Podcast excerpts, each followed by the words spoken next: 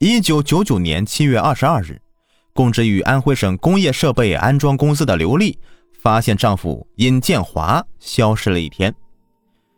就在她有些心神不宁的时候，突然，尹建华在晚上的九点五分打电话回家说：“又给你添麻烦了，我被绑架了。”在近十分钟的通话中，尹建华描述了他所处的恐怖环境。绑匪极其残忍，当着他的面将一个人的头给砍下来。最后，殷建华对刘丽说：“千万不要报案，否则我就没命了。他们要三十万元钱，你快点准备好，在二十五日前交给他们。现在你打车，在二十分钟内赶到长江饭店门口，找一个穿黑色 T 恤的、留小胡子的中年男人。”突如其来的打击使刘丽是手足无措，她赶紧安顿好九岁的儿子，慌慌张张的乘坐出租车赶到了位于合肥市中心的长江饭店。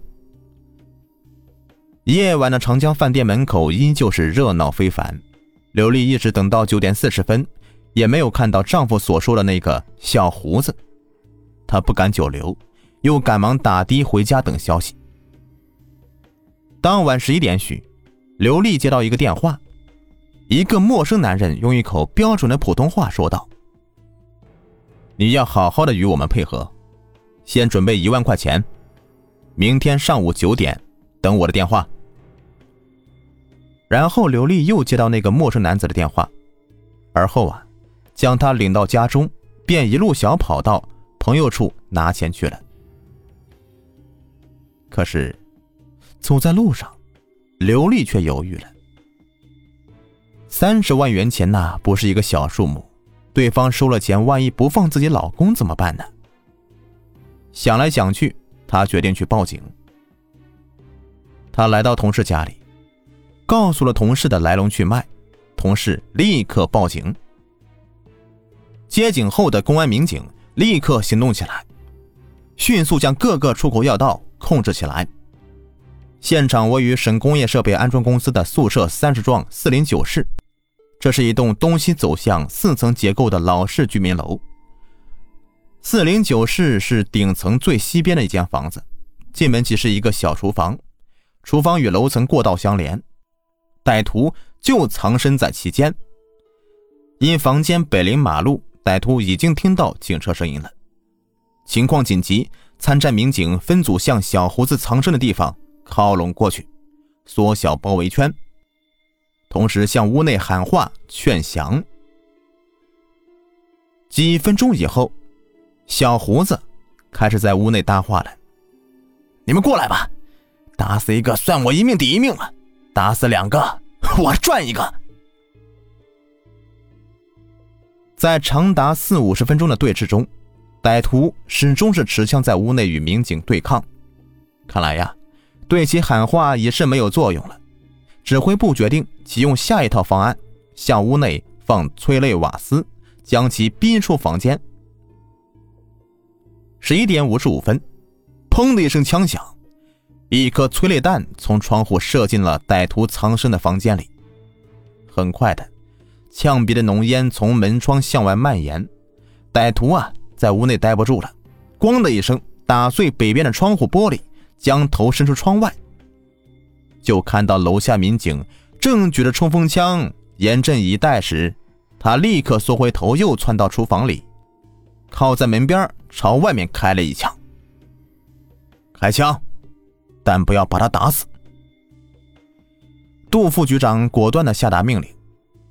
一阵枪响，大队长周勇、中队长沈钊。陈峰三支微型冲锋枪组成的强大立体交叉火力网，有效封死了歹徒的射击角度，成功遏制住了歹徒手枪吐出的火舌。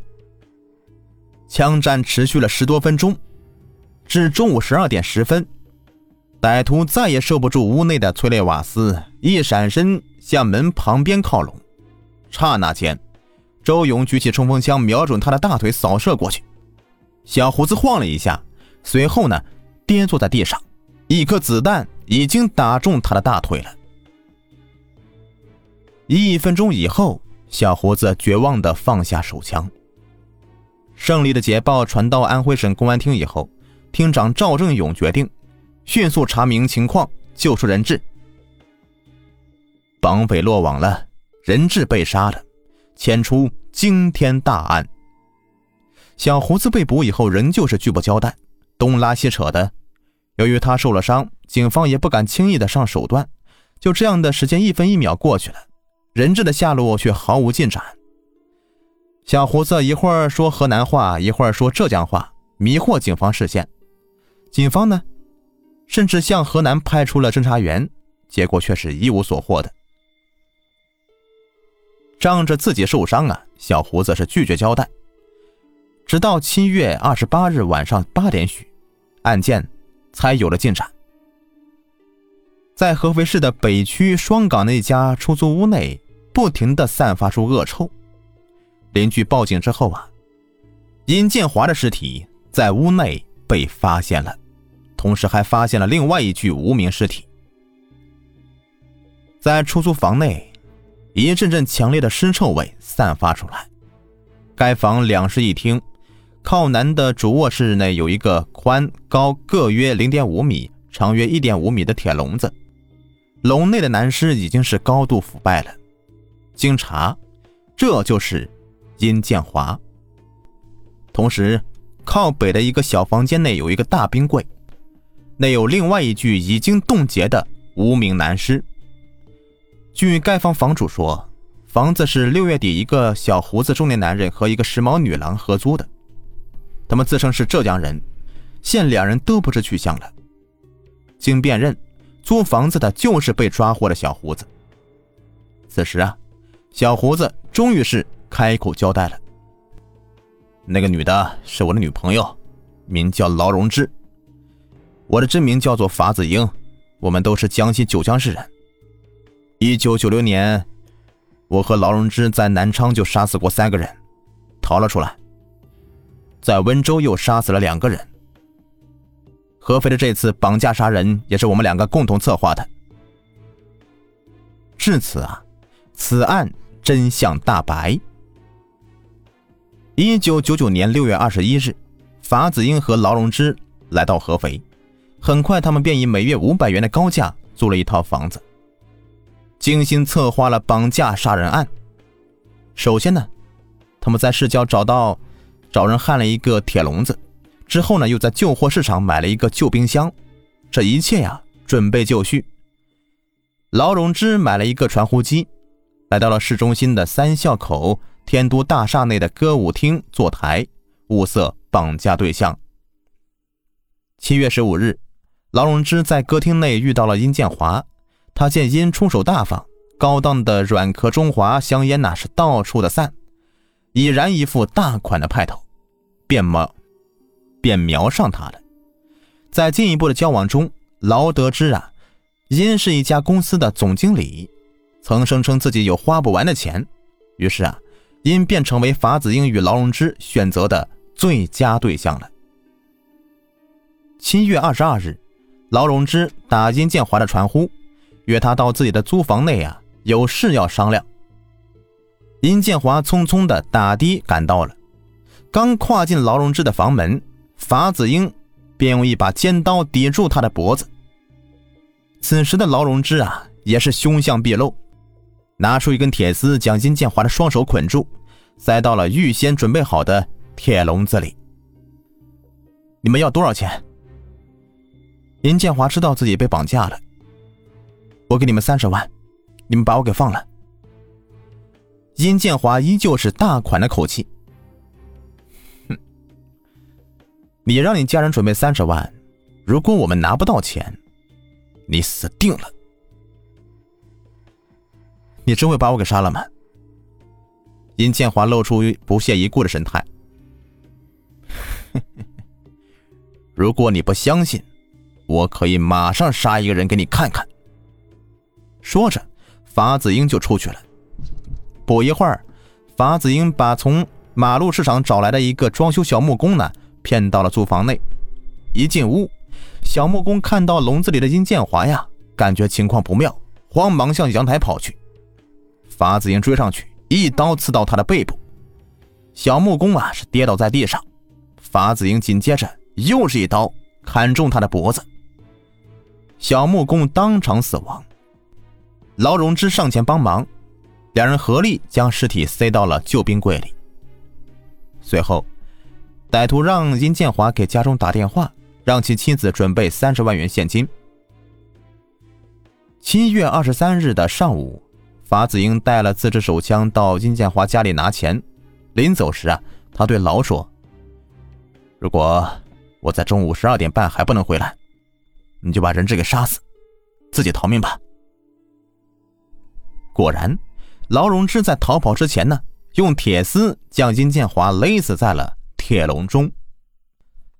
安徽省公安厅厅长赵正勇在接见和慰问参战民警时说：“这样残忍的绑架杀人是罕见的，这个案件将会改变我们的办案思维和工作方法。”经过警方的调查，法子英，男，一九六四年生，江西九江市人。一九八一年因抢劫罪被判刑八年。劳荣枝，女，一九七四年生，家住江西九江市石油公司宿舍，原系九江石油化工公司的小学教师。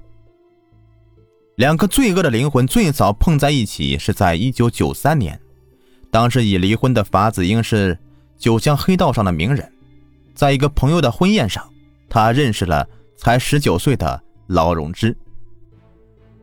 一九九五年下半年，他约劳荣枝到深圳去玩，贪图享乐且虚荣心极强的劳荣枝啊，立即办理了停薪留职手续，开始了他们的罪恶之旅。从此啊，也踏上他们的亡命之路。在深圳，劳荣枝呢沉迷于花天酒地的生活，在舞厅当起了三陪女，直到有一天。法子英在马路上持刀抢劫了一万多元钱，两人才仓皇的逃回南昌。在南昌，两人租房在胜利路附近，劳荣枝依旧是在舞厅里面坐台。为了尽快的搞到大笔钱，两人开始了绑架、勒索、杀人的罪恶勾当，很快的在南昌酿成血案。一九九六年的七月二十九日，南昌市公安局。东湖分局刑侦大队在该市的东湖区八毛一巷六零一室目睹了一场血腥场景。两室一厅中弥漫着刺鼻的血腥味房内所有的橱柜之锁全都被撬开了，卫生间的浴缸上覆盖着一床棉被。掀开这床棉被呀，一大一小两具女尸浸泡在水中，眼睛半睁着。仍旧透射着生前的恐惧和痛苦。浴缸旁边有一个旅行袋，拉开拉链，则见到一条粗壮的手臂和一个大腿残块。特别刺眼的是手臂上那颗大肉痣。十分钟前来报案的是一老一小，老人当时是痛不欲生，儿子熊启义失踪，其妻女被杀，室内。财物被劫，刑警从那颗肉痣判断，熊启义不是失踪，而是被杀了。灭门之祸太惨了，尤其是那年仅三岁的小女孩身着连衣裙被血染红的样子，让当时进入现场的人呐怎么也忘不了。熊启义的头颅呢？躯干呢？刑警判断，熊启义死亡之处。并不是第一现场，情况很快汇集了。熊启义不是等闲之辈，身高一点八四米，长得一表人才，做家电的，尤其是做空调生意颇有一套。不过呀，风月场上他也是一个高手。六零一室中那具成年女尸是他第三任妻子。熊启义的司机对刑警说，他最后见到熊老板是在七月二十八日中午。分手地点是在金龙购物中心门口，出车到那里呢，是因为是在十二点五十分，老板收到一个夜总会一个小姐的传呼。刑警杨磊将熊启义的铁杆哥们张新民从牌桌上面找到，对这两个问题呢，只有张新民才能解答。那个小姐名叫陈佳，是个四川女子，租住在南昌的金龙购物中心附近。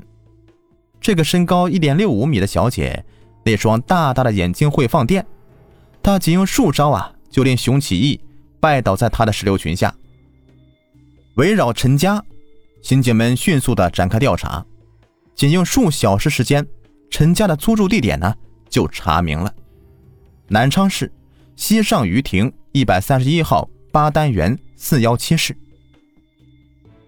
这进到陈家的租住房啊，扑面而来的就是浓重的尸臭味。卫生间里面放着两只蛇皮袋和一只大提包，这里面塞的是已经被肢解的人头。躯干和一只左臂，正是熊起义的。熊起义的司机指认，二十八日中午在金龙购物中心门口等熊起义的，正是陈家。熊起义的邻居指认，二十八日十八点时，看到一个体貌特征与陈家一致的女子打开了熊吉家的门。刑警们肯定一条，这个陈家呢？肯定就是凶手之一，但从作案现场分析，仅凭陈家一个人干的，肯定是干不了如此恶性的案件的，还有合作者。四幺七室的房东拿出陈家租房时的身份证复印件，还告诉刑警，陈家六月一日搬入后，即与一名身高一点七二米的男子同居。陈家对房东说，他。是她的老公。刑警认为，陈家的老公有问题，于是啊，南昌刑警是千里迢迢的到四川查找陈家。这经过多次曲折，终于找到身份证的主人陈家了。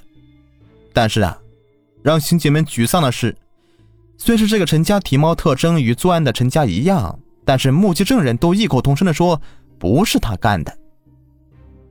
这个陈家说。他的那个身份证呢，是于一九九六年的一月八日，在深圳市的名都歌舞厅被盗，而盗包的就是与他体貌特征一样的女子。刑警又在常州找到了与凶手陈家经常电话联系的王先生。王说，他五月份在南昌做生意，在昌荣大酒店认识了坐台小姐陈家。陈家是非常迷人，特别是眉宇间那颗美人痣，格外的引人注目。一九九六年的八月九日，昌荣大酒店所在地段的派出所的民警查出陈家曾与一名男人在朱子巷五栋三连二室租住过。刑警们对陈家的在南昌先后租住的两边地方进行了细访，结果发现呢，陈家不但是普通话中夹杂着九江口音，而且他与那个男子都喜欢吃虎口的酒糟鱼。莫非他与他是九江人？查边境证。南昌刑警赶赴九江市公安局边境科，仔细的查了一张又一张的边境证审办表。这功夫啊，不负有心人，在一九九五年十二月四日的一张审办表上，一名叫做劳荣枝的女青年与模拟画像一致，而且呀，那颗美人痣。也对上了。经辨认，在劳荣枝申办了边境证后，次日也办了边境证的一个男子法子英，就是与陈家同居的老公。技侦人员比照指纹呢，认定法子英就是凶手之一。刑警立刻行动，在法子英的姐姐家找到一个密码箱，打开此箱，赫然入目的便是熊起义的劳力士金表。金项链以及熊起义妻子的手链和其他的一些金银首饰、现金。劳荣枝啊，虽有花容月貌，但心比蛇蝎还毒。先是盗人身份证，而后利用其体貌特征相同，甚至呢同样有张瓜子脸的便利，当起了陈家。在做熊起义台的短短几天中啊，就看出熊起义的确有不少的钱财。遂与法子英的精心策划，以色相诱熊上钩。可怜的熊起义呀，在一心猎取美人尤物的同时，哪里知道啊，法牢已经设置了一个谋取他及家人性命财产的一个陷阱啊！法子英、劳荣枝得知南昌警方破了他们布下的重重迷阵，并且在媒体上面公开通缉他们两个，吓得是不敢回到江西了。这两只丧家之犬便在各地四处逃窜。当他们逃窜到了浙江温州时，将该市浦发 KTV 娱乐中心的两名小姐先后勒死于租住的室内。随后啊，他们又辗转逃到了合肥。当作恶多端的法子英最终在合肥落网之后，有记者问他：“你们都到过什么地方？”法子英说道：“我们全国各地跑，小地方去，大地方也去。我们每天必须要花费两百元钱，所以每到一处，我们总是想办法搞点钱。”记者问：“你们共作案多少次？” 讲不清楚，很多。在广州、南宁、杭州、厦门、珠海、温州、常州等地都搞过。在湖北的黄梅县抢一家店时，还开了一枪，当时枪走火了，没打到人。在广州、常州绑架时，人质被我们砍了两刀，不知道有没有死。你们为什么要杀那个小木匠？哼，殷建华不相信我们会杀人，我们就杀一个给他看看。反正杀一个人也是杀，和两个人都是杀，都是一样杀的。你们为什么要杀人质？我们就是为了钱，杀人也是为了钱。法子英的眼里面露出凶光，很显然，此人已经不能算是人了。无论是法子英还是劳荣枝，都是十恶不赦的杀人恶魔。但可惜的是，劳荣枝至今呢仍旧是逍遥法外。劳荣枝之所以能够逍遥法外，我想和她的美貌有关系。